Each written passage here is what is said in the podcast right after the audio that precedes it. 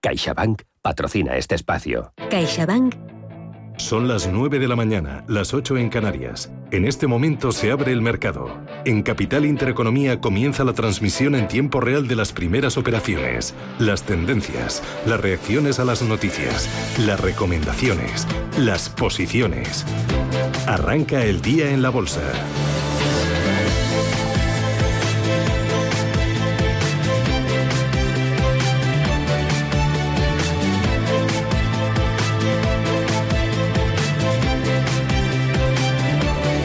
Arranca ya la Bolsa Ángeles y lo hace cayendo el IBEX 35. Efectivamente, como decían los futuros, una caída de medio punto porcentual. De momento mantenemos los 8.700 sin problema, 8.730. Vamos a ver cómo están cotizando los resultados de las compañías que han eh, presentado cuentas a primera hora de la mañana. Pues eh, tenemos, por ejemplo, a Enagas, eh, que está perdiendo un 0,72, Endesa bajando un 0,33% y consolidando niveles Ferrovial, que hace cerrado la venta de su negocio de medio ambiente en España y en Portugal. De momento, una noticia que no tiene impacto en la cotización. El grupo de infraestructuras en 24,7. Lo mejor dentro del IBEX 35 para Merlin Properties, arriba un 0,7. CIA Automotive sube un 0,40 y lo mismo acciona Melia Hoteles y ahora ya Ferrovial, ahora ya lo está leyendo mejor, arriba medio punto porcentual. Indra bajando un 2%, publicará hoy al cierre lo mismo que hace ese Farmamar, se deja un 1,63 e Inditex baja un 1,20%, también caídas para Siemens Gamesa y Solaria, las dos compañías de renovables eh, del selectivo español. Y vámonos al mercado continuo, los derechos de la ampliación de día. Hoy caen una 31%. Les recuerdo que ayer día subía con muchísima fuerza en el mercado después de que Letter One, la sociedad controlada por el magnate ruso Mikhail Friedman, que es el eh, accionista mayoritario de la cadena, suscribiera acciones por valor de 193 millones de euros precisamente para respaldar esa ampliación de capital. Adolfo Domínguez está perdiendo un 3%, Soltec baja un 2%, Indra ya se nos cuela aquí y Farmamar con caídas que superan el 1,5. Gestam celebra las cuentas presentadas ayer al cierre, sale de pérdidas y mejora además previsiones para este año con un avance del 4,7%.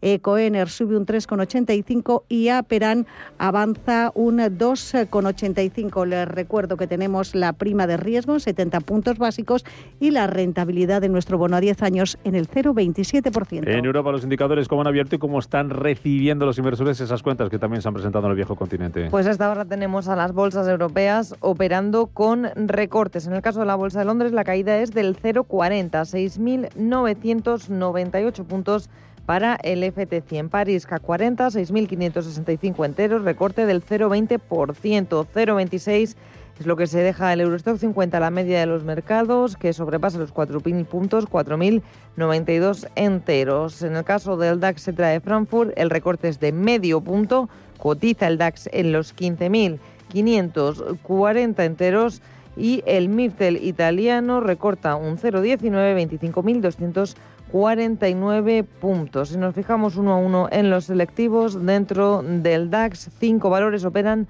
con avances. A esta hora lo mejor se lo está llevando Deutsche Wohnen, subida del 0,43% y RWE que gana un 0,33. Las mayores pérdidas son para Continental del 1,5, para Siemens cae un 1,3, un 1,26 cede Volkswagen. Es que la automoción eh, la vemos también en la parte baja de la tabla. BMW recorte del 1,2, un 1,3 también cayendo el fabricante de Mercedes el grupo Daimler. Y hoy atentos, como decíamos, a las cuentas, a la cotización de las cuentas de Louis Vuitton. Estamos viendo al grupo del sector lujo muy plano, subida del 0,10%, importante rebote para Christian Dior, que está subiendo un 43%. Si seguimos mirando al CAC 40 de París, tenemos también a Dosolt operando en positivo, pero muy plano después de presentar cuentas, subida del 0,06%. Lo mejor está siendo para Michelin, subida del 0,8% después de elevar previsiones para el año 2021. También buen comportamiento para ST Microelectronics que está rebotando un 0,4%. 0,6. En el caso de la bolsa italiana, estamos viendo como líder del selectivo a Italgas que rebota un 1,3%. Destaca, le sigue no a bastante distancia Telecom Italia, que está subiendo medio punto. Lo peor para Moncler, que está cayendo un 0,90. Por último, miramos a la Bolsa de Londres, al FT100 británico, donde prácticamente todos los valores están operando con caídas. Se salvan a esta hora mm, algunas empresas como Croda, que sube un 3,73, y los valores ligados al turismo. Tenemos a EasyJet subiendo un 1,95, Carnival arriba un 0,86 y AG rebota un 0,36%. Cinco minutos sobre las 9 de la mañana. Si tenemos a las bolsas europeas cotizando con recortes, también bajan los futuros en Estados Unidos, un 0,35% se deja el futuro del Dow Jones, un 0,28% cede el futuro del SP500, el del Nasdaq un 0,15%. Recordemos que los tres indicadores abrirán hoy desde máximos históricos. Cerraban anoche con un nuevo triple récord, cinco jornadas consecutivas eh, de subidas. Son futuros del crudo con ligeros recortes se están dejando en torno al 0,1%. CaixaBank ha patrocinado este espacio.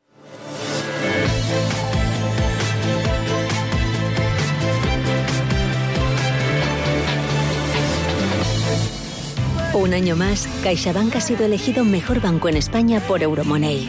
Un reconocimiento a la confianza de nuestros 21 millones de clientes y a una manera diferente de hacer banca. Cercana y comprometida con las personas y la sociedad.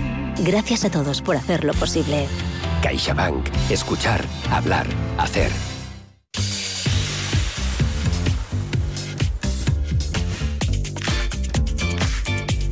Esta vuelta al cole saca matrícula de honor en preparar todo lo que necesitas de la manera más fácil con la línea de crédito Vuelta al cole El Corte Inglés. Acte con lo que necesitas para que los más pequeños vuelvan a clase y paga cómodamente en tres meses sin intereses ni gastos. TAE 0% a partir del 31 de octubre.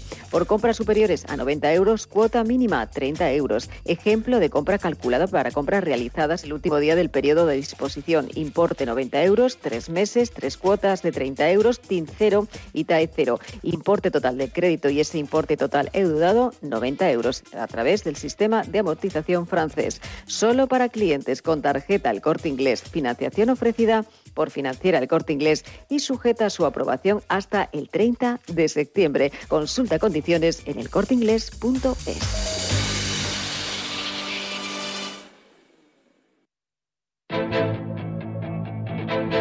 Capital Intereconomía, más que bolsa. 9 y 7 minutos de la mañana, IBEX 35, Ángeles Lozano, ¿en qué nivel lo tenemos ahora mismo? ¿Cómo está cotizando? Pues lo tenemos con esa caída de casi mm, un 0,6%, un 0,54, 8.728 puntos, bastante en línea con lo que está pasando en otras bolsas Pues europeas. vamos a ver cómo están los 35 del selectivo. IG, expertos en CFD, Barrera, Turbos 24 y Opciones Vanilla patrocina este espacio. Iniciamos el repaso alfabético con Acciona sube medio punto porcentual, se cambia en 132 euros y medio. Acerinox en rojo, pero muy plano, cae un 0,04%. Sus acciones se compran y se venden a 11 euros con 28. ACS compañía que presentará esta tarde al cierre como es habitual, baja medio, oh, perdón, baja un punto porcentual en 21,94. AENA en positivo está ganando un 0,44%, acciones a 136 euros con 2. Almiral, tras el fuerte desplome de ayer con la presentación de sus cuentas, hoy mantiene una tónica negativa, pero muchísimo más suave. Incluso ahora se da la vuelta y consolida los niveles de cierre en 13,22. Turno para Amadeus, recorta el 0,70%, acciones a 57 euros. ArcelorMittal, una de las compañías más alcistas ayer junto a su compañera de viaje, Acerinox, hoy está consolidando niveles, baja un 0,14, 28,26. Vamos con el sector bancario, gran damnificado en la jornada de hoy. Estamos viendo al Banco Sabadell caer un 1,5%. Sus acciones se compran y se venden a 0,54. Lo peor para Bank Inter, que se deja dos puntos porcentuales, se compra y vende a 4,51. BBVA cae un 1,08%, sus títulos a 5,42. Y el Santander perdiendo un punto porcentual en 3,15 por acción. Y terminamos el repaso de los bancos con CaixaBank, que está cayendo un 0,93 y sus acciones se cotizan a 2,55 euros. Vuelta a las subidas con eh, Celnex, eh, la compañía de infraestructuras de telecomunicaciones, sube un 0,7, se cruza en 54,88. The Automotive recorta un 0,16%, títulos a 25 euros con 0,4. Y vamos con los protagonistas del día, con las compañías que hoy han presentado resultados. Comenzamos con Enagas. El grupo ha alcanzado un beneficio de 213 millones de euros en el primer semestre del ejercicio. Eso supone una caída de casi el 10% en tasa interanual. El negocio internacional de la empresa parece que está logrando amortiguar la caída de beneficios eh, del grupo que gestiona los grandes gasoductos eh, en nuestro país. Eh, Enagas, que baja un 0,35, cotiza en 18,76. Otra que publicaba resultados que no se están mm, recibiendo bien por el mercado es Endesa, está cayendo un 2,36%, los títulos a 20,73. No han gustado esas cuentas, beneficio neto 832 millones de euros en el primer semestre, caída interanual del 26% debido al fuerte repunte de los precios de las materias primas, especialmente el gas y también el precio medio de los derechos de emisión de CO2. Es un resultado que está en línea con las previsiones y en términos comparables respecto a 2020, es decir, eliminado el efecto neto de las provisiones registradas el año pasado, la disminución se queda en el 3%. La compañía mm, pide la reforma de la tarifa regulada para proteger a los clientes domésticos de la volatilidad del mercado. Otra protagonista del día de hoy es Ferrovial, que sube un 1,17%, títulos a 25 euros. Ha gustado esa venta del negocio de medio ambiente en España y Portugal al grupo Precero, compañía del grupo Suarcha, por 1.133 millones de euros. Esta operación se produce en el marco de ese proceso de desinversión de la división de servicios que lleva a cabo el grupo de infraestructuras. En positivo también Fluidra subiendo un 0,28, títulos a 35 euros con 7. Caídas suaves para el grupo de hemoderivados Grifol se deja un cuarto de punto porcentual en 20,67. Recorte del 0,29 para Iberdrola, acciones a 10,33. Inditex se deja un 1,28, cotiza en 28 euros y medio. También mal recibidos los resultados de Indra dentro del selectivo, caída del 4%, acciones a 7 euros con 83. Inmobiliaria Colonial en 9 euros justos, eh, sube un 0,4%. Subida de casi un 1%, un 0,92 para el grupo IAG, títulos 2 euros con 07. Mafre, que presentaba ayer cuentas a media mañana, hoy pierde un punto y medio porcentual, se negocia a 1,75. Subida moderada para Melia del 0,34, acciones a 5,89. La Socimi Merlin Properties se cambia en 9,47, sube un 0,23. Caída de medio punto para Naturgy, títulos 22,39. Farmamar, eh, que ayer retrocedía arrastrada por Almiral, hoy eh, está incidiendo en ese descenso, cae un 1,45, 75 euros 20 céntimos. Red Eléctrica se deja un 0,18, acciones 16,26. Repsol pierde un 0,3 en 9,41. Siemens Gamesa cayendo un 1,5%, títulos 22 euros y medio. Otra compañía de renovables del IBEX, Solaria, también a la baja un 1,75% de recorte hasta 16,50. Cayendo Telefónica un 0,75, acciones a 3 euros con 78. Y terminamos el repaso alfabético con Viscofan, repite niveles en 58,05. Unibex 35 que baja a estas horas un 0,45%, 8.735 unidades. IG ha patrocinado este espacio. Descubra nuestra oferta multiproducto en IG.com. Si mantienes la cabeza en su sitio, cuando a tu alrededor todos la pierden, si crees en ti mismo cuando otros dudan, el mundo del trading es tuyo. Trading 24 horas, un sinfín de oportunidades. Cuando ves la oportunidad, IG. Todas las operaciones conllevan riesgo. 76% de las cuentas de inversores minoristas pierden dinero en la negociación de CFD con este proveedor. Debe considerar si comprende el funcionamiento de los CFD y si puede permitirse asumir un riesgo elevado de perder su dinero.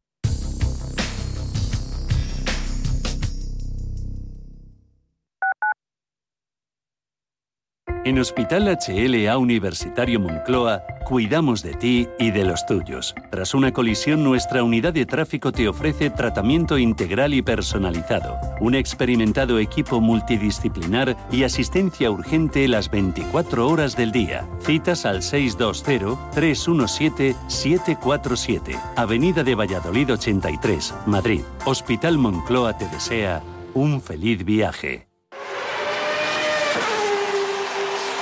Saber que tu seguro te premia hasta con dos meses gratis por buena conducción es sentirte imparable. Seguros de coches Mafre, el mejor servicio. Ahora a mitad de precio. Y además con seguros exclusivos para coches híbridos y eléctricos. Con Mafre eres imparable. Consulta condiciones en mafre.es. Amos de Casa, el magazine para hombres y mujeres en el que encontrarás todas las ideas y sugerencias para la supervivencia doméstica, además de ocio, cultura, compañía y buen humor. Amos de Casa, los domingos a las 10 de la mañana en Radio Intereconomía.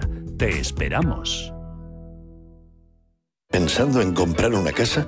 AT Valor pone a tu disposición una red de expertos para realizar una tasación hipotecaria independiente homologada por el Banco de España. AT Valor. Tasaciones de inmuebles, joyas y obras de arte. AT Valor, porque te valoramos. www.atvalor.com 91 0609 552.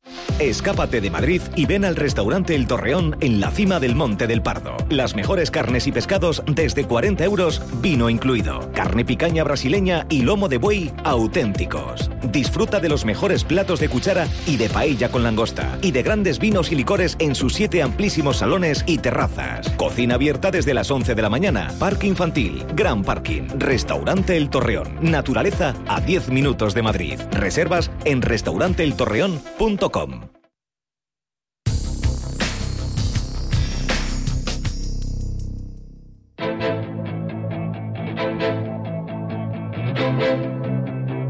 Está pasando.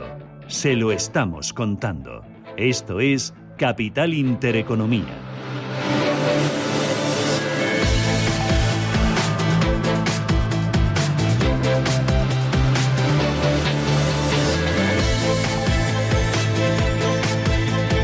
9 y 16 minutos de la mañana, ahora menos en Canarias. Tenemos a las bolsas europeas cotizando con recortes, son del 0,6%, 0,62% ahora mismo para el IBEX 35, que cae hasta los 8.720 puntos. Eh, se están cotizando resultados empresariales. Vamos a intentar entender lo que está pasando con Pablo García, director de Bacons Alfavalio. ¿Qué tal, Pablo? Bienvenido, buenos días. Hola, buenos días, gracias, Rubén. ¿Recortes motivados hoy por qué, Pablo? Bueno, no nos quejemos, estamos arriba del todo con triplete en Estados Unidos y estamos cayendo un 0,2, 0,3%, ya ponemos, nos ponemos nerviosos. La verdad es que hay tanto optimismo en mercado, hay tanto respaldo por papá Estado y mamá Banco Central, que la verdad es que esto es, es que no podemos fallar. Es decir, los ejercicios que nos ponen después del cole nos los hacen los papás. Así que, bueno, pues... Eh, eh, aquí es complicado fallar, porque aunque la inflación se vaya al 5,4%, todo parece que es solo momentáneo. Eh, hay demasiado optimismo. Es verdad que, tenemos una economía europea que está recuperando más lentamente de lo previsto inicialmente. No olvidemos que estamos en recesión técnica, cuarto trimestre, primer trimestre de 2021 y ahora es cuando empezamos a, sacar el cuello del agua. En Estados Unidos, por contra, ya hemos visto esa fortísima recuperación que también se está trasladando a los resultados empresariales, aunque, por poner una pica en Flandes, lo que estamos viendo es un poco lo que se preveía. Es decir, el mercado, Rubén, ha descontado esas expectativas muy potentes y creemos que a partir de este más 15% de Eurostock o este en torno al más 15, al más 18 de los índices norteamericanos, el Dow, el Standard Poor's, pues el recorrido que queda tiene que venir, eh, digamos, de la mano de que haya subida de expectativas, porque hasta ahora lo único que, insisto, hemos hecho es, descontar unos, resultados muy buenos. Fruto, eh, un ejemplo claro es, por ejemplo, la recepción hoy de unas extraordinarias cifras de Louis Vuitton ayer tras el cierre. que Estaba abriendo, subiendo un 0,4% y son espectaculares. Ah. Eh, espera un segundo si quieres que las tiene Paloma por aquí, Pablo. Nos recuerda las cifras. Ah, me cuentas lo que te parecen también las de Christian Dior, ¿no, Paloma? Que han presentado cuentas y las está recibiendo muy bien el mercado. Paloma, Así es, el grupo francés de lujo ha anunciado que sus ventas del primer semestre del año crecían un 56%, hasta los 28.665 millones, animadas por ese fin de las restricciones ligadas a la pandemia, lo que se traducía en unos beneficios que se multiplicaron por 10 respecto al mismo periodo del año 2020. Si te parece, Rubén, miramos hasta ahora la cotización del grupo francés de lujo. Miramos al CAC 40 mm, de París. Estaba Louis muy... Vuitton sube con un poquito más de fuerza ya. Sí, sí Louis Vuitton eh, lo buscamos. Eh, a esta hora subiendo un 1,26%. Pero es que el grupo Christian Dior También dentro del, del sector lujo estaba subiendo un 43%. A esta hora lo estamos viendo operar con recortes, pero muy plano, del 0,21. Algo pasó ahí con ese más 43%. ¿Qué te han parecido las, las cuentas? ¿Cómo está el sector del lujo, eh, Pablo? Y no sé si Luis Vuitton, si es la gran joya mm, de la corona de las bolsas europeas ahora mismo. Bueno, lo, y yo que estoy aquí en Mónaco, imagínate, eh, los ricos lloran pero menos, ¿eh? porque la verdad es que los bolsitos de Louis Vuitton se venden como churros. Crecimiento orgánico de las ventas de los 87% y un beneficio que ya no podemos ponerlo casi porque ya es más de triple dígito. Lo multiplican por 2,2 y sobre todo excepcional lo que llamamos el Fashion Leader, que es precisamente donde está lo gordo, donde están los bolsos de Louis Vuitton. ¿no? El beneficio es extraordinario con, con crecimientos, quizá lo más importante porque ahora ya estamos mirando Vale, de acuerdo, la base comparable del 2020 es baja por la pandemia, pero mira, compáramelas, ¿eh? como diría José Mota, ¿eh? Mm, vamos a ver cómo están respecto a antes de la pandemia. Pues bien, Louis Vuitton, el beneficio neto ya supera un 62% lo conseguido en el primer semestre de 2019. Simplemente espectacular. La demanda sigue siendo muy fuerte, como han destacado, eh, y la verdad es que pues, mm, el problema es la valoración, como de costumbre. Es decir, están cotizando todos los sectores semicíclicos, están apoyados en el crecimiento asiático, los mercados asiáticos, también el norteamericano, que es el segundo mercado. No olvidemos la compra de Tiffany, aquella compra tan larga de casi un año eh, desayunando con diamantes, ¿no? Más que un desayuno, fue, fue un año entero, ¿no? Eh, y ese es el crecimiento orgánico es muy fuerte. Y el crecimiento inorgánico, porque el inorgánico es el que se hace a base de money, de mesa adquisición, de compras. Bueno, pues estos grupos lo hacen especialmente bien y hay algunos por ahí, como siempre, pues los Hugo Boss, los Zapatones Ferragamo, que son eh, carne de gallón para que cuando, por ejemplo, Louis Vuitton convenció a la familia Bulgari, ¿no? Cuando compraron. Es decir, son grupos excepcionales que lo siguen haciendo muy bien, que es un sector, aunque no lo parezca, muy automizado, es decir, las compras no deben, no deben digamos, eh, tener problemas desde el punto de vista regulatorio, como no lo tuvo en el caso de, Tiffany. Así que, pues, excelente cifra, lo que pasa es que la valoración es muy exigente, de ahí que aunque tenemos en cartera, nos hemos puesto más neutrales, con precios objetivos que rondan prácticamente los 700 euros respecto a los 675 que estará cotizando. Hoy tenemos tecnológicas en, en Estados Unidos. Ayer ya tuvimos un aperitivo con Tesla, que batía también las expectativas, como están haciendo la mayoría de empresas que presentan cuentas en Estados Unidos. Hoy es turno de Apple, de Alphabet, de, Microsoft. No sé qué esperas de estas, eh, de estas compañías, de estas cuentas y cuál es vuestra posición en Divacons Alpha Value sobre el sector tecnológico. ¿Lo tenéis en cartera? Pues mira, lo tenemos en cartera, es verdad que hace unos seis meses, un año, estamos muy, muy largos, muy posicionados, funcionó muy bien, fuimos haciendo una cierta rotación. Más que rotación, fue un, equilibrio entre el value y el growth, ¿no? porque de hecho nuestra cartera de, digamos, de, value lleva un más 27% en la cartera europea, en Europa, que es excepcional. Con lo cual hay que reconocer que la tecnología ha vuelto a recuperar, porque el NATA está subiendo ya en lo que llamamos de ejercicio un 15 con 15%, cuando empezó un poquito más dubitativo. Eh, ¿Cuál es el, entre comillas, el problema? Que los resultados son muy potentes, pero como comentamos al principio, han sido descontados por, por el mercado. Habíais comentado Tesla. Tesla sube en el aftermarket tan solo un 1% cuando las cifras también son muy potentes. Incluso han subido expectativas de entregas. Ya sabéis que siempre el controvertido de los más, pues con el tema de las entregas juega un poco, ¿no? Eh, las cifras son muy buenas, las cifras tanto de ventas ha superado el beneficio neto por primera vez los mil millones de, dólares en un trimestre. Lo que ocurre es que, y bueno, el PT ha ajustado 1,45 respecto a 0,97, free cash flow 619 superando el menos 319 que se esperaba. Es decir, las cifras son muy buenas, pero tampoco esperamos que el mercado las cotice con, con unas subidas a doble dígito.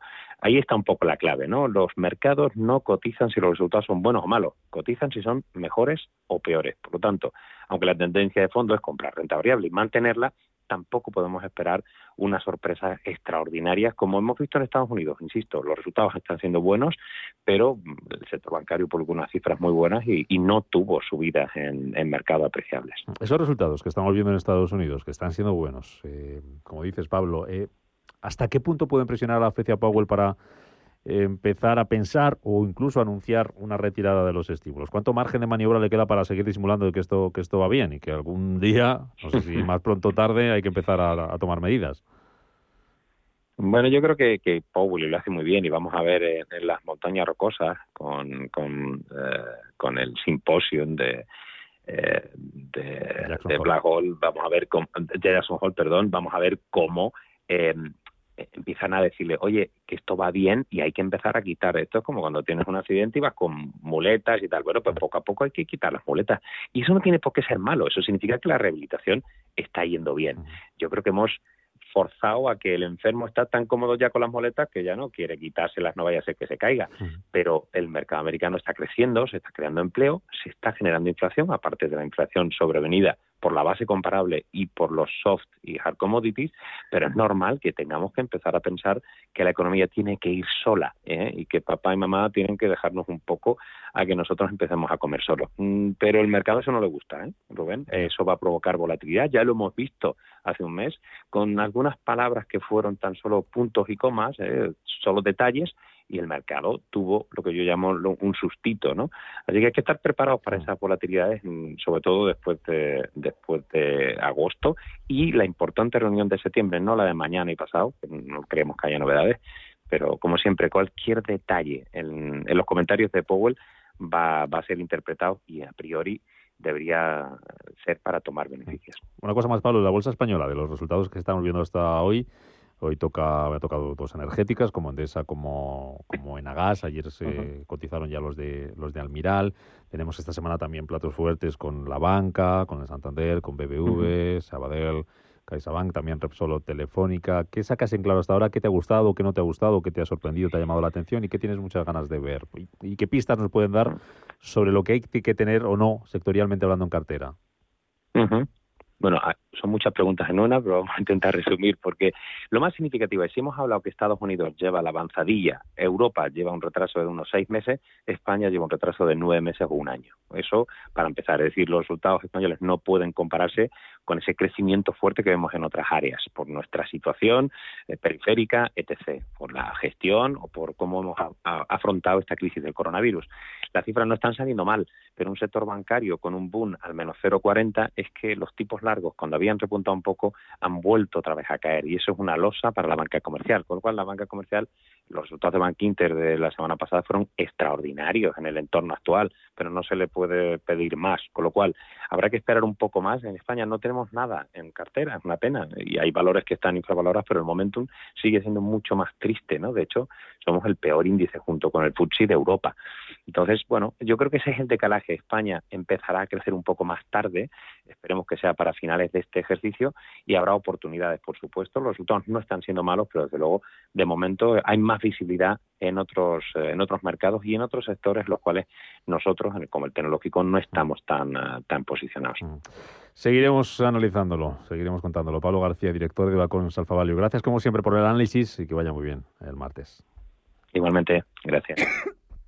¿Quieres invertir parte de tus ahorros en las mejores compañías europeas de pequeña y mediana capitalización bajo criterios de alta calidad y crecimiento? ¿Buscas hacerlo a través de un equipo experimentado y galardonado que ha conseguido batir al mercado de manera consistente en el tiempo? Si estás interesado, infórmate a través de tu entidad o asesor financiero de confianza sobre los fondos de inversión de Lombia Capital. Compromiso y valor añadido a largo plazo. Lombia Capital. Más información en lombia.com. Ay, así de relajado te quedas cuando reservas los libros del cole al mejor precio en el corte inglés y te olvidas este verano. Y si lo haces antes del 31 de julio, tienes hasta un 10% de regalo con tus libros de primaria y secundaria para tus futuras compras del 5 de agosto al 31 de octubre en todo. Tus compras en el corte inglés, en tienda web y app. Invertir en acciones y ETFs con XTB tiene muchas ventajas. No tienes ninguna comisión hasta 100.000 euros al mes. La apertura de cuenta es online, rápido y sencillo. Y tenemos atención al cliente 24 horas al día en español. Más de 300.000 clientes ya confían en nosotros. XTB.es. Riesgo 6 de 6. Este número es indicativo del riesgo del producto, siendo 1 indicativo del menor riesgo y 6 del mayor riesgo. ¿Quieres saber más acerca del hidrógeno? H2 Intereconomía te cuenta las últimas novedades, avances tecnológicos y entrevistas de interés sobre este medio energético. Los martes, de 11 y media a 12 de la mañana, H2 Intereconomía, presentado por Rubén Gil, nuestro nuevo espacio semanal sobre hidrógeno. Verde, azul, gris, marrón, H2 Intereconomía, porque en Radio Intereconomía apostamos por el sector energético y la energía limpia.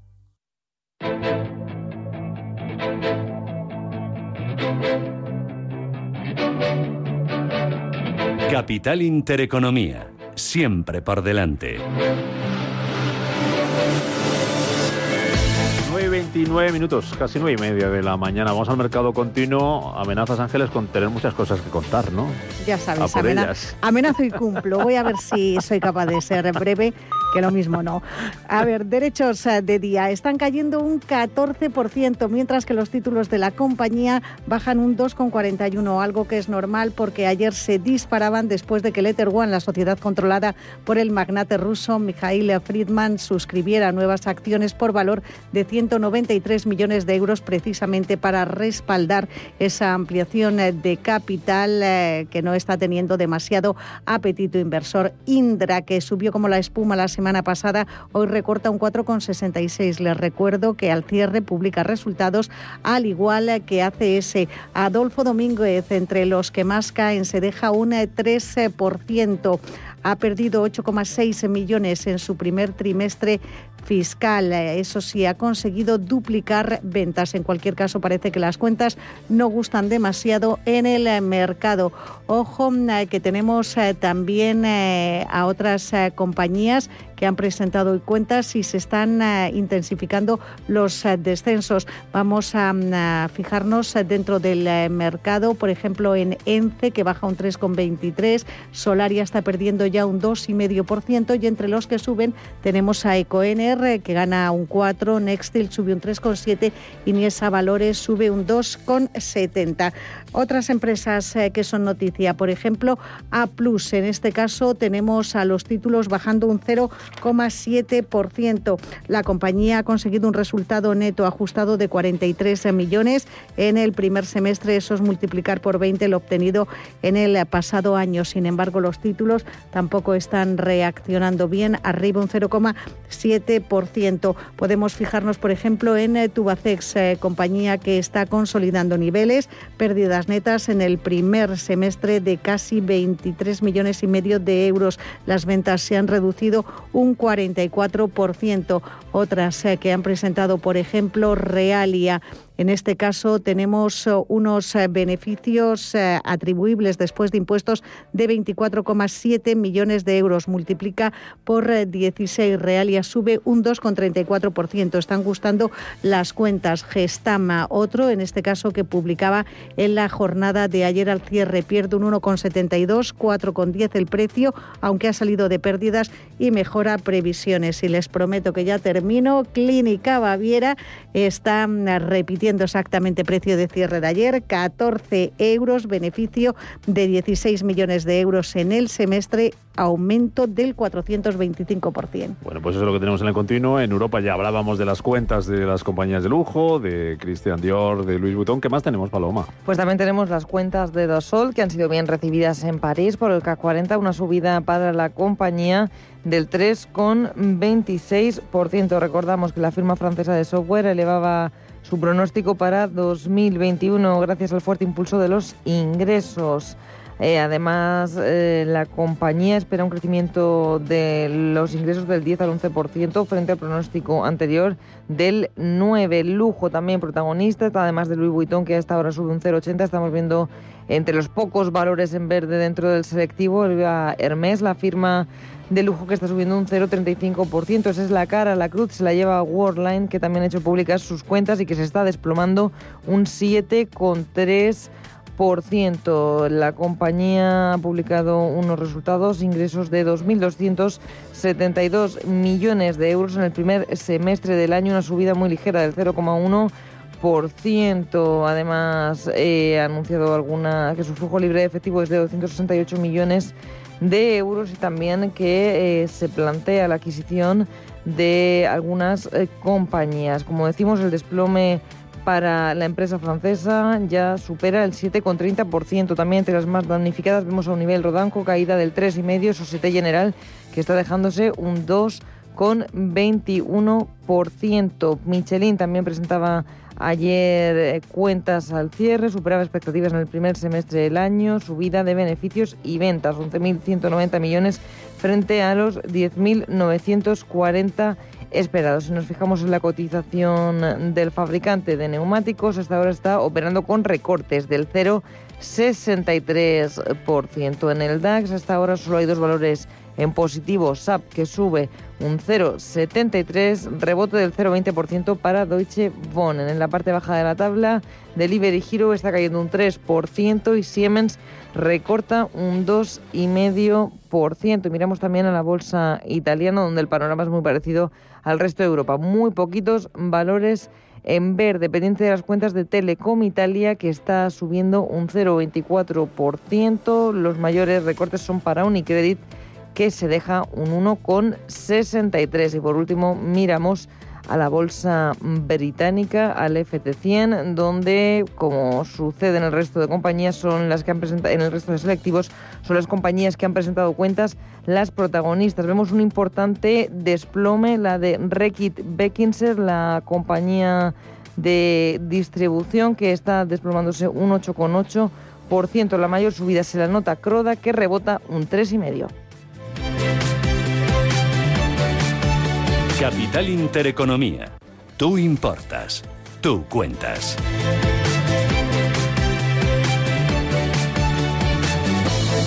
Si mantienes la cabeza en su sitio, cuando a tu alrededor todos la pierden, si crees en ti mismo cuando otros dudan, el mundo del trading es tuyo. Trading 24 horas, un sinfín de oportunidades. Cuando ves la oportunidad, IG.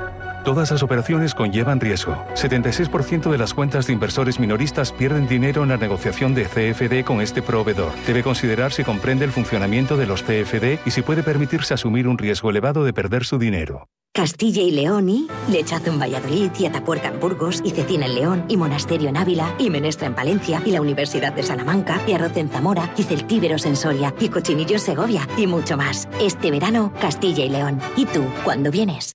¿Sabías que más de la mitad de los planes de pensiones en España aplican la comisión máxima permitida? ¿Estás harto de seguir pagando comisiones por una baja rentabilidad? En Finicens podemos ayudarte. Traspasa o contrata tu plan de pensiones en Finicens y benefíciate de los planes de pensiones mixtos con las comisiones más bajas del mercado. Has oído bien, los planes de pensiones mixtos con las comisiones más bajas del mercado. Infórmate en el 910 483 004 y en finicens.com.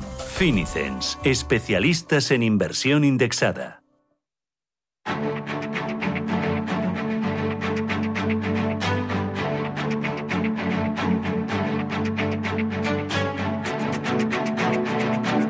Capital Intereconomía, el consultorio.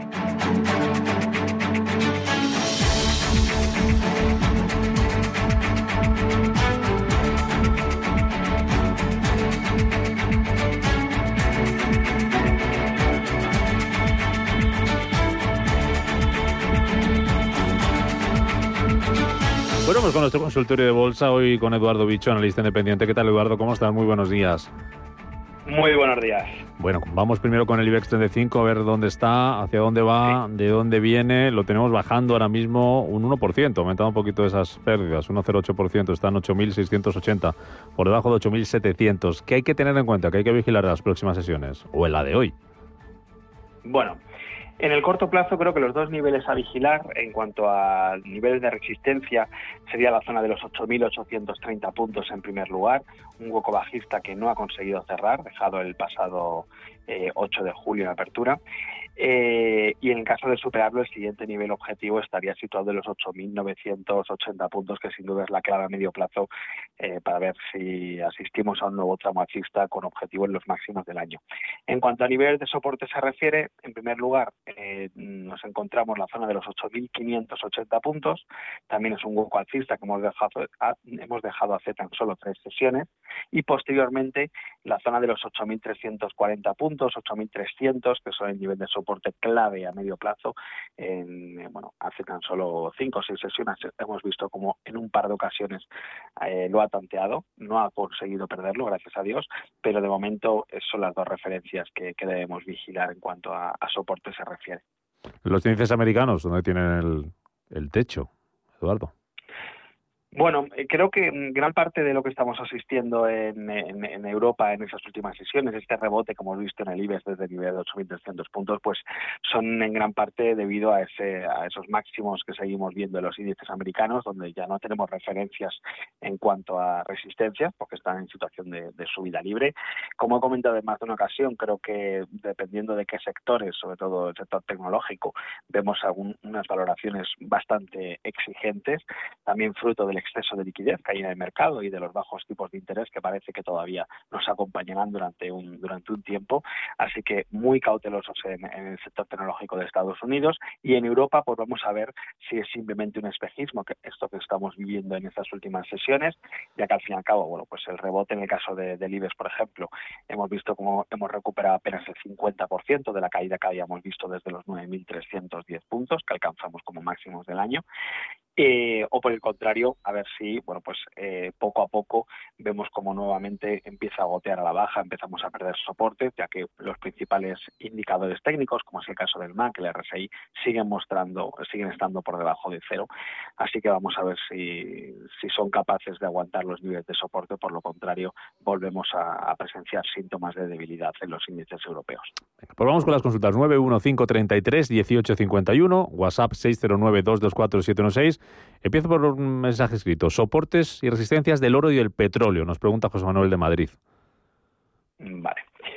Bueno, en el caso del petróleo, eh, hemos visto como tras eh, ir a probar niveles de soporte, comentábamos la última, en la última ocasión, ese soporte entre los 65 y 66 dólares por barril. Vimos cómo hace tan solo cuatro sesiones bajó a probar dicho soporte, no ha, conseguido mantenerlo en, cierre diario y ahora mismo pues sigue estando en, ese rango lateral en el que lleva inmerso ya bastantes semanas. Eh, parte alta en el entorno de los 75, 75, eh, 75,60 dólares por barril y parte baja de los 66 dólares. Así que creo que en tanto en cuanto esté en, estos niveles, en este rango lateral inmerso, eh, bueno, pues eh, la jugada es clara, es eh, esperar a que se acerque a nivel de 66 para tomar posiciones alcistas y deshacerlas en el entorno de los 75 dólares. Pero bueno, no me extrañaría que lo que resta de verano sigamos viendo este tono lateral en el petróleo.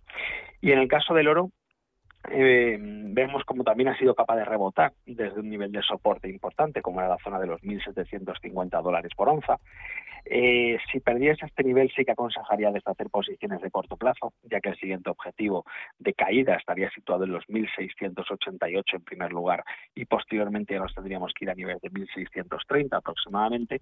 Y en cuanto a niveles de resistencia, es muy importante que asistamos a la superación de los 1.834 en las próximas sesiones, ya que el siguiente nivel objetivo de subida estaría en torno a los 1.900, 1.905 dólares por desde mi punto de vista sigue siendo una buena alternativa para tenerla en una cartera bien diversificada a medio y largo plazo, sobre todo porque creo que antes o después eh, pues esta inflación que poco a poco va presionando eh, provocará subidas de tipos de interés. Insisto, no va a ser a corto plazo, pero sí que creo que para una cartera de medio y largo plazo sería bueno tener posiciones en oro, ya sea directamente o por alguna de las eh, típicas mineras de oro, tipo barricol o similar. Así que, bueno, mientras no a los 1.750 dólares a corto plazo, eh, también creo que se puede mantener en cartera cualquier posición relacionada con el oro. Perfecto. Vamos con la llamada. Alexander, ¿qué tal? Muy buenos días. Hola, buenos días. Buenos días, díganos. Eh, mire, quería que un analista me valorase un valor de, del Nasdaq. Bueno, es una empresa israelí se llama Oramet Pharmaceutics y bueno, eh, el mes que viene va a sacar una vacuna contra el COVID eh, vía oral. Y bueno, estoy posicionado desde los 9.89 y bueno, quería saber eh, qué recorrido ve el analista al valor, si el mes que viene sería buena opción de venta o, o se puede aguantar más tiempo, no lo sé. Muy bien. Oramed Pharmaceutic. Muchas gracias, Alexander. Eh, cerró ayer a 15,98. Nos dice el oyente que tiene una posición desde 9,89. El ticker, Eduardo, por si te ayuda, ORMP. Sí, Bueno, a ver, eh, con respecto a este tipo de valores, este tipo de este, estos sectores, eh, ya sabemos que se mueven en muchas ocasiones eh, por, bueno, pues lógicamente por las noticias que acontezcan. Lo que está comentando nuestro amigo es lo que ha provocado este último, esta última subida en, en, en el valor, que hace tan solo unas sesiones pues estaba en torno de 11,40 a raíz de los rumores, pues eh, se ha disparado hasta la zona de los 16 dólares y ya está en niveles que no veíamos desde 2014. Eh, ya sabemos que en muchas ocasiones es, eh, como se suele decir, comprar con el rumor y vender con la noticia. Eh, desde el punto de vista técnico, es cierto que está en la parte alta de un rango de un canal alcista en el que lleva inmerso pues, prácticamente desde el mes de, desde mediados de febrero de este mismo año.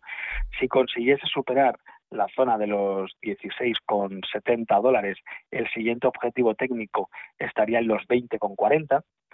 Así que, bueno, desde el punto de vista técnico sí que es cierto que es un valor para, para mantener en cartera, pero insisto, a medida que se vaya acercando la fecha en la que han anunciado eh, la salida de este medicamento, pues eh, lógicamente la volatilidad en el valor aumentará, el stop loss habrá que ponerlo más holgado, ya que de lo contrario podría hacernoslo saltar de forma intradiaria. Así que siendo conscientes del riesgo que conlleva este tipo de valor por las noticias que, van saliendo y la volatilidad que esto implica, eh, creo que se puede mantener y si quiere un stop loss ahora mismo lo más cercano sería el hueco que ha dejado en apertura en la sesión de ayer con un eh, en, torno de los 14,70 o sea aproximadamente un euro por debajo de donde está en estos momentos y a medio plazo la zona de los 11 euros y medio es el soporte más cercano que tenemos. Venga, vamos con más eh, consultas, vamos con un mensaje de audio, venga.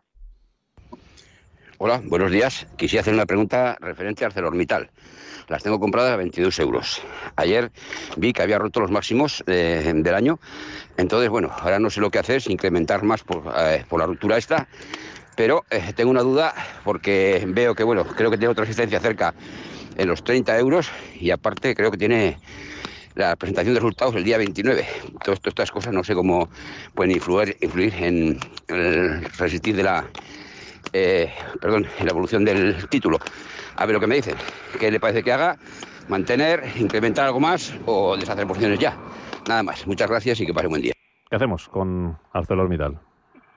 Bueno, como bien ha comentado, ha sido capaz de superar un nivel de resistencia importante que ya comentábamos en la última intervención, en la zona de los 27,70 euros, y en esta ocasión pues eh, lo ha conseguido superar con un volumen superior a la media de las últimas semanas, así que desde el punto de vista técnico, a corto plazo sigue siendo alcista.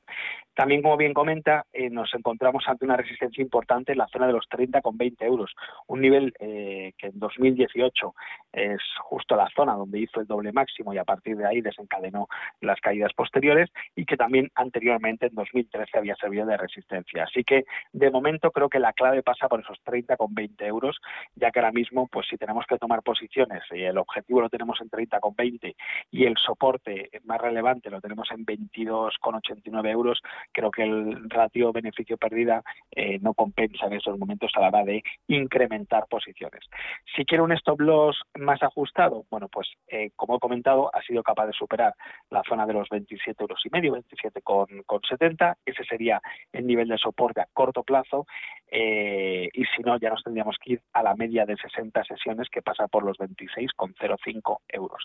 Así que yo, de momento, tomar e incrementar la posición, no la incrementaría en tanto en cuanto no sea capaz de cerrar por encima de los 30,20. Mm. De momento mantendría y utilizaría alguno de los dos soportes para poner el stop loss, o bien sea del 50% o bien del 100% de la posición, ya que eso va a depender de su horizonte de inversión. Mm. Mira, nos preguntan a través de WhatsApp por AstraZeneca. Dice, gustaría que el experto me diera opinión eh, sobre AstraZeneca, soportes y resistencias. AstraZeneca, a ver, vamos. Eh, no, no dice si la tiene comprada, no, no, no. no. dice nada. Bueno, en el caso de, de AstraZeneca, eh, vemos cómo se está acercando a, un nivel de soporte importante, como es la media de 60 sesiones, que pasa por la zona de los 970. Es el nivel que no debería perder bajo ningún concepto, ya que de lo contrario abriría la puerta a un nuevo tramo bajista con objetivo de caída hasta la zona de los 910. además es una zona por la que bueno, pues es un nivel de cruce entre las medias de 60 y 200 y por lo tanto suele funcionar bastante bien como nivel de apoyo. Eh, si perdiese los 900 910, sí que aconsejaría deshacer posiciones eh, para aquellos que tengan un horizonte de inversión de medio plazo, ya que el siguiente nivel de caída estaría en torno a los 800, 820, 825. Eh, de momento la tendencia sigue siendo alcista, así que muy atentos a corto plazo a los 970 y si consigue mantenerlos, objetivos de subida. En primer lugar, la zona de los 1015 posteriormente los 1050 y ya en el caso de superarlo sí que podríamos pensar en, cotas de 1100, 1150 que son niveles vistos eh, a mediados del año pasado. Mm. Vamos con otra llamada. ¿Qué tal Manuel? Buenos días, ¿cómo está? Eh, buenos días, gracias por dejarme participar. Nada, usted por llamar. Quería ver qué, qué opinión le merece al analista eh, eh, Novavax. Novavax, ¿está usted comprado o sería para entrar? Eh, estoy comprado. Vale, ¿el precio lo recuerda, más o menos? Eh, así de memoria creo que está en... Eh, pues no lo recuerdo. Vale, bueno, pues para ver qué le... Pero recuerda si le gana algo, mucho, poco, nada, por si le sirve algo de más referencia. Bien estoy perdiendo. Más bien estoy perdiendo. Perdiendo. Sí. Vale, muy bien. Pues a ver qué le dice Eduardo. Gracias, Manuel. Gracias. Eduardo. Bueno, en el caso de Novavax estamos viendo cómo eh, está inmerso en un rango lateral prácticamente desde desde principios de, del mes de junio de este mismo año. En la zona de soporte la encontramos en 169 dólares y medio y la parte alta o nivel de resistencia estaría situado en torno a los 230 dólares. Como comento en numerosas ocasiones, bueno, cuando está en rango lateral, aquí la jugada sería eh, comprar cerca de esa zona de los 166 y medio, 167 dólares y vender en el entorno de los 230, 225. Hemos visto ya en tres ocasiones cómo, cómo ha intentado superar sin éxito este nivel de resistencia. En el caso de que superase, de que cerrase por encima de los 230 dólares, el siguiente objetivo de subida estaría en primer lugar en la zona de los 260 y posteriormente ya podríamos pensar en cotas superiores a los 300 dólares. Si pierde la zona de los 166 dólares, aconsejaría deshacer posiciones, ya que los siguientes objetivos de caída estarían situados en primer lugar en la zona de los 141 dólares y posteriormente en los mínimos de 117 dólares, que son los mínimos vistos en el mes de, mayo. Mm, venga, más consultas 915 33 18 51, WhatsApp 609 224 716 nos pregunta un oyente, quería saber la opinión de Eduardo Bicho sobre Repsol. ¿Cree conveniente una entrada a estos niveles para medio-largo plazo? Y también pregunta, ¿qué le parece Adidas del Setra para entrar? Mm, vale, un momentito. Adidas para entrar y Repsol. A. Vale. Bueno, en el caso de, de Repsol, es cierto que bueno, ha experimentado una caída importante desde que viese los máximos en el entorno de los 11,15 euros. También hemos visto una situación similar en otros valores relacionados con el precio del crudo, como puede ser, por ejemplo, técnicas reunidas, que también me gusta a medio plazo. Y a eso, a pesar de que el precio del petróleo pues parece estar, con, está consolidando esos niveles entre los 70 y 75 dólares por barril. Repsol es cierto que ha aguantado la media de 200 sesiones en gráfico diario aquel que tome posiciones en los niveles actuales aconsejaría poner stop loss en cierres por debajo de 8,70 euros, ya que es un nivel de, de apoyo mm, bastante relevante, teniendo en cuenta que ha servido de resistencia tanto en el mes de enero como de febrero y le ha costado bastante superarlo, por lo que ahora eh, se, vamos, va a ser un nivel de, de, soporte a tener en cuenta. Y en cuanto a los niveles de resistencia, eh, la primera zona clave pasa por la zona de los 10,35 euros, donde se sitúa en estos momentos la media de 60 sesiones, y posteriormente en los máximos anuales establecidos en los 11,17 euros. Sí que es un valor que me gusta, tanto desde el punto de vista técnico como desde el punto de vista fundamental, así que, bueno, no me parece mala entrada en los niveles actuales, siempre y cuando tengamos en cuenta que el stop loss mmm, tiene que estar situado en cierres por debajo de los 8,70 euros.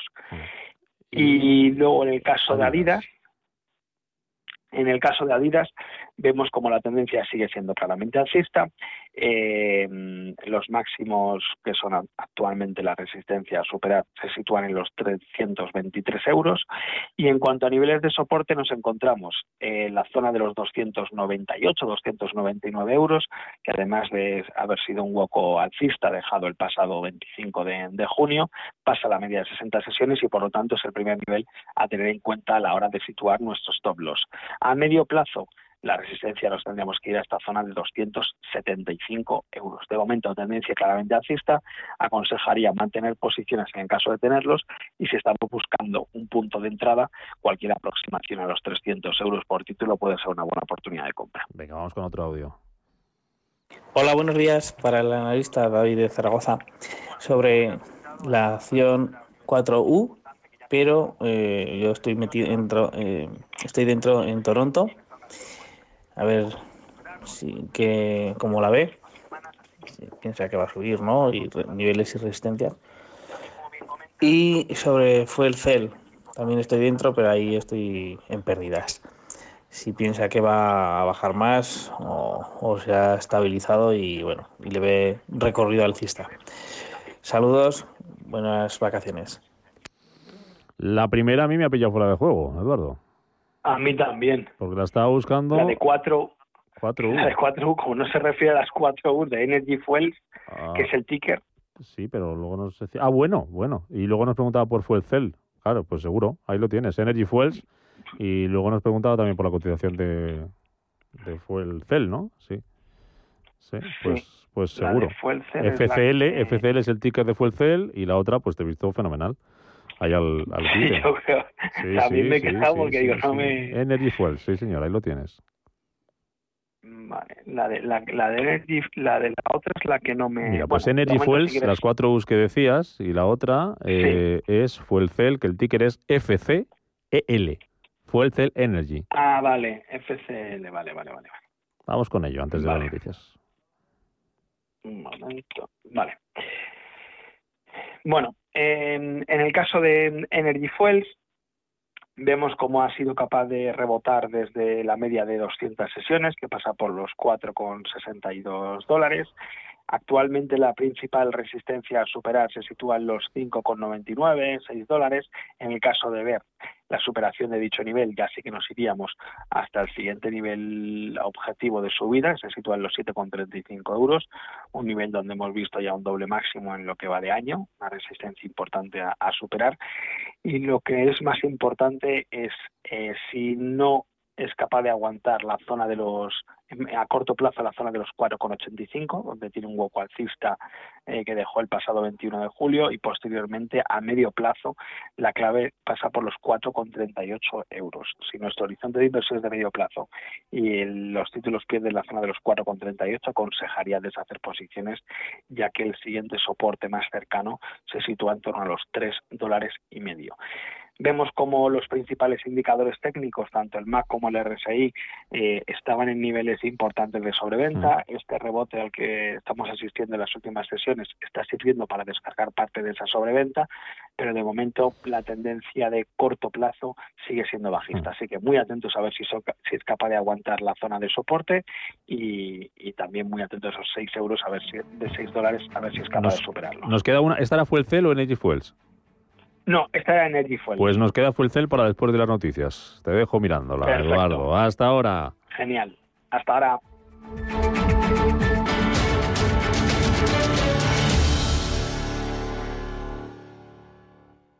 ¿Buscas hipoteca y aún no has dado con la tecla? Descubre la hipoteca online del Santander, digital desde el principio y con un gestor personal que te acompañe y resuelve tus dudas hasta el final, para que puedas gestionarla desde donde quieras y cuando quieras, con información del estado de tu solicitud en todo momento.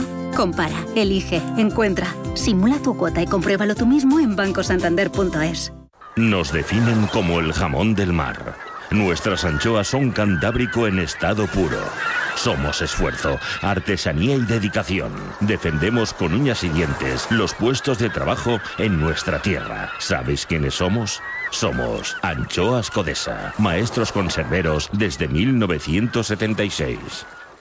Si caminas solo, irás más rápido. Si caminas acompañado, llegarás más lejos. Luna Sevilla es su asesor patrimonial de referencia. Prestando nuestros servicios como agentes de Caser Asesores Financieros, somos una empresa con amplia experiencia profesional y una clara apuesta por la formación de calidad, la información transparente y objetiva y por el asesoramiento financiero personalizado y continuado. Si desea más información, visite lunasevilla.es o llámenos al 91 762 3442.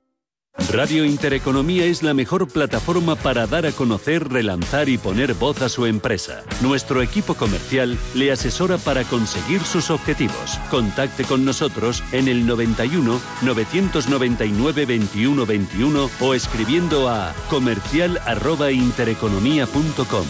Radio Intereconomía, la radio de las empresas. Radio Intereconomía comienza una nueva época tras 25 años de experiencia.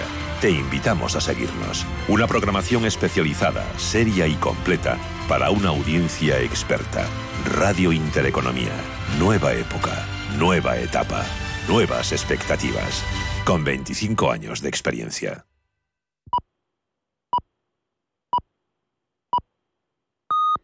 Son las 10 de la mañana.